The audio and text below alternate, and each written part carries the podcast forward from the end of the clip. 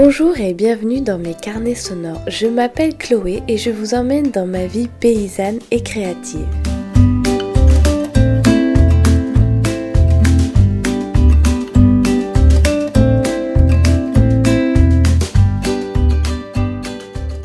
On est le 21 juin 2020 et on va ouvrir aux poules. Donc elles ont passé la journée la plus longue et de fait la nuit la plus courte de l'année.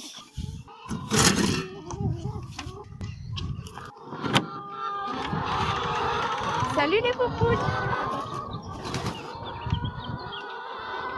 Allez Attendez, je mets l'échelle. Oh, ils sont pressés de sortir. Hop. Donc on a ouvert la trappe, la porte. On va ouvrir la fenêtre.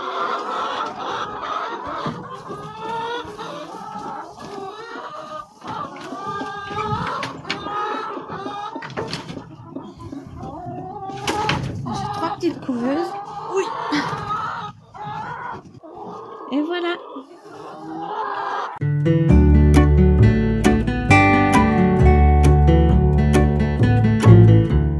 J'ai pas mal de questions sur euh, le- la formulation des recettes de savon.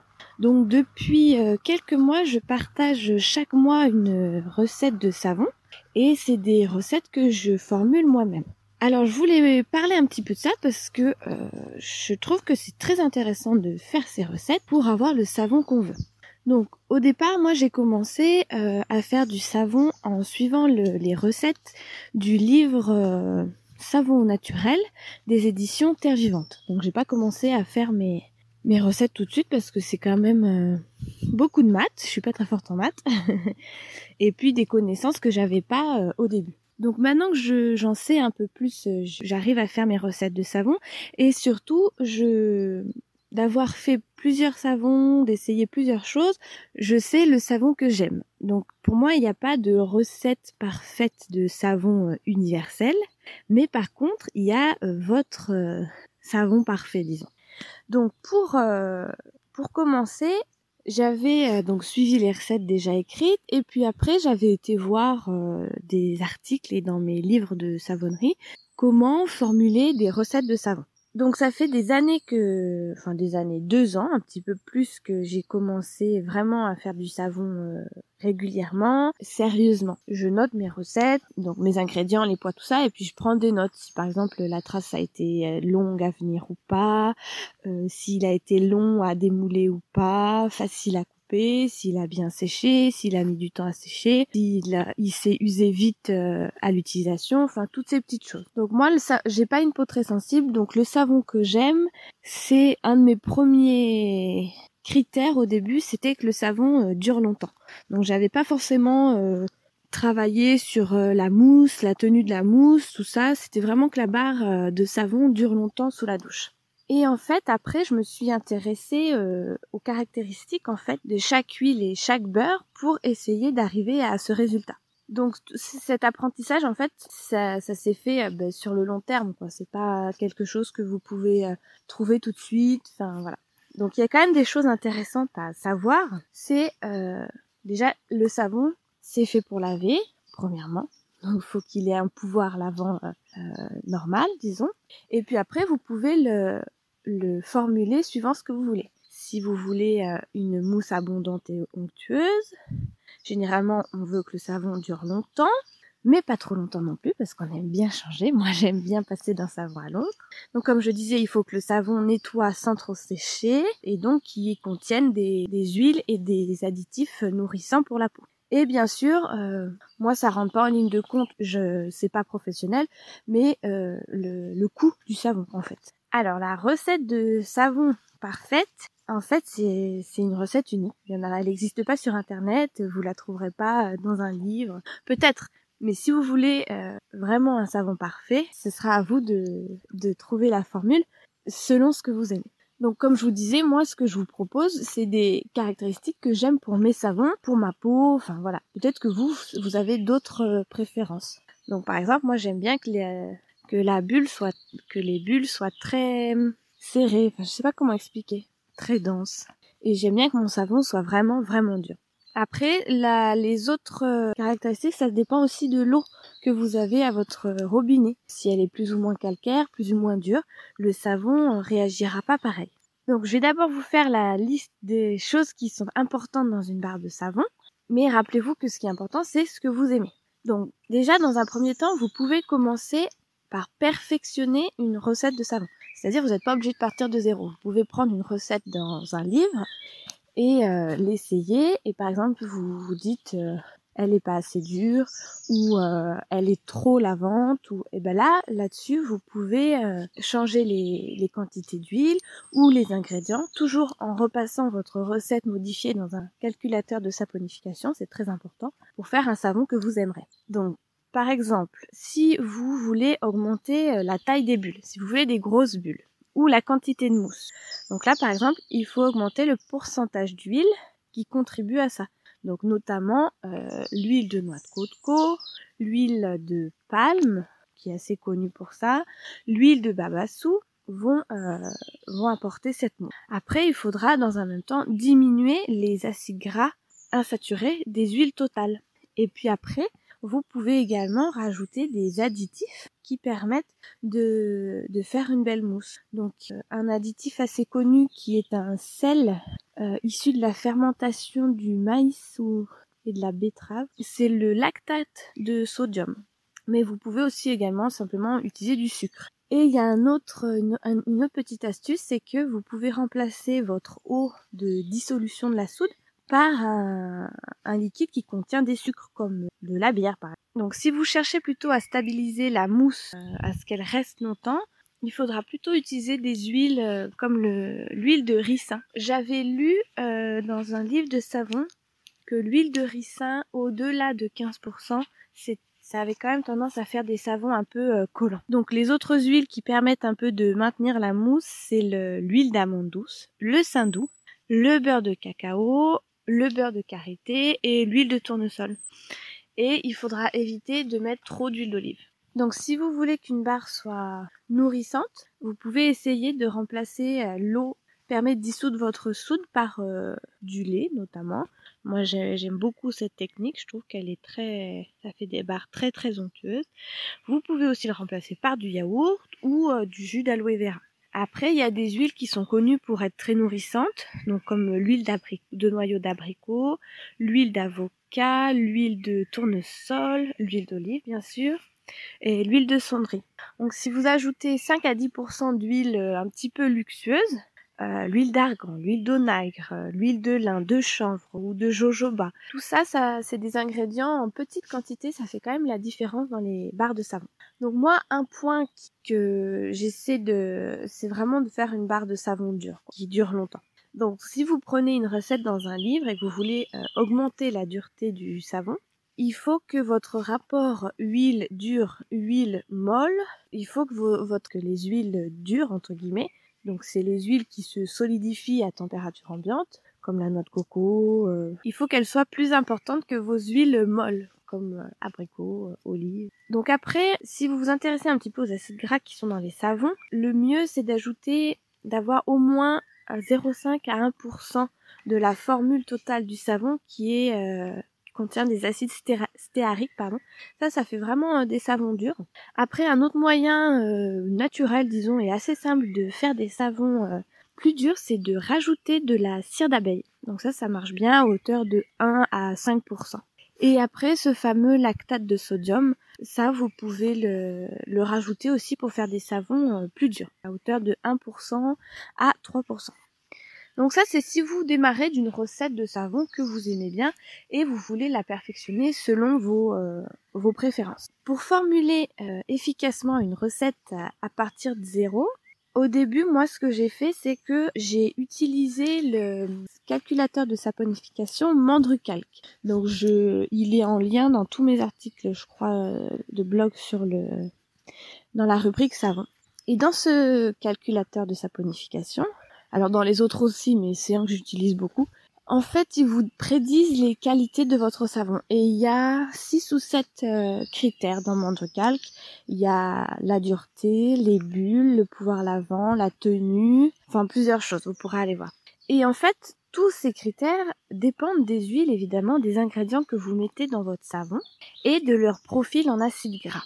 Et dans le calculateur de saponification, euh, une fois que vous avez formulé votre recette, ce qui est très intéressant, c'est que vous avez le profil en acide gras saturé et insaturé. Donc ils vous disent le, dans votre recette le pourcentage d'acide euh, gras euh, palmitique, stéarique, linoléique, enfin tous les acides. Et à partir de là, en fait, vous pouvez formuler votre recette de savon que vous aimez que vous aimez bien. Moi, je fais mes ma recette avec toutes les huiles de base, les beurres et tout. Je regarde le, le profil du savon en fait, ce que ça va donner euh, théoriquement, et après je rajoute mes additifs. Donc euh, mes additifs, c'est euh, bah, par exemple au lieu de mettre de l'eau pour dissoudre la, la soude caustique, je mets du lait. C'est par exemple rajouter de l'argile. Ce que j'avais trouvé sur internet, je crois, c'est un ratio en pourcentage. Le savon de, de base, c'est que il est composé, pour être à peu près équilibré, à 60% d'huile dure et à 40% d'huile molle.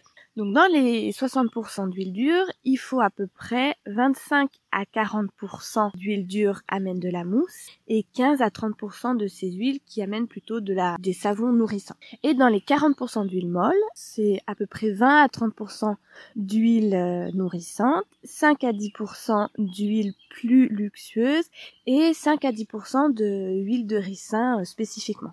Donc, ce qu'on appelle les huiles euh, dures, c'est les huiles qui sont solides ou semi-solides à température ambiante. L'huile de palme, euh, l'huile de noix de coco, euh, tout ça. Les huiles douces, liquides, donc c'est celles qui sont liquides à température ambiante, olive, abricot, etc. Et après, ce qu'on appelle les huiles dures moussantes, c'est la noix de coco, l'huile de palme, l'huile de babassou. Et ce qui est dans les huiles plutôt dures nourrissantes, c'est palme, le beurre de cacao, le doux, le beurre de mangue, le beurre de karité. Voilà.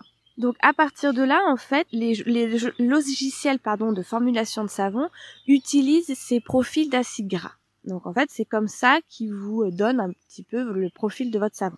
Donc c'est vrai dans euh, Mondre Calc, c'est vrai dans Soap Calc, enfin voilà, c'est vrai dans dans les, les différents euh, calculateurs de saponification. Donc le profil de votre savon, c'est le pourcentage de chaque type d'acide gras que l'huile contient.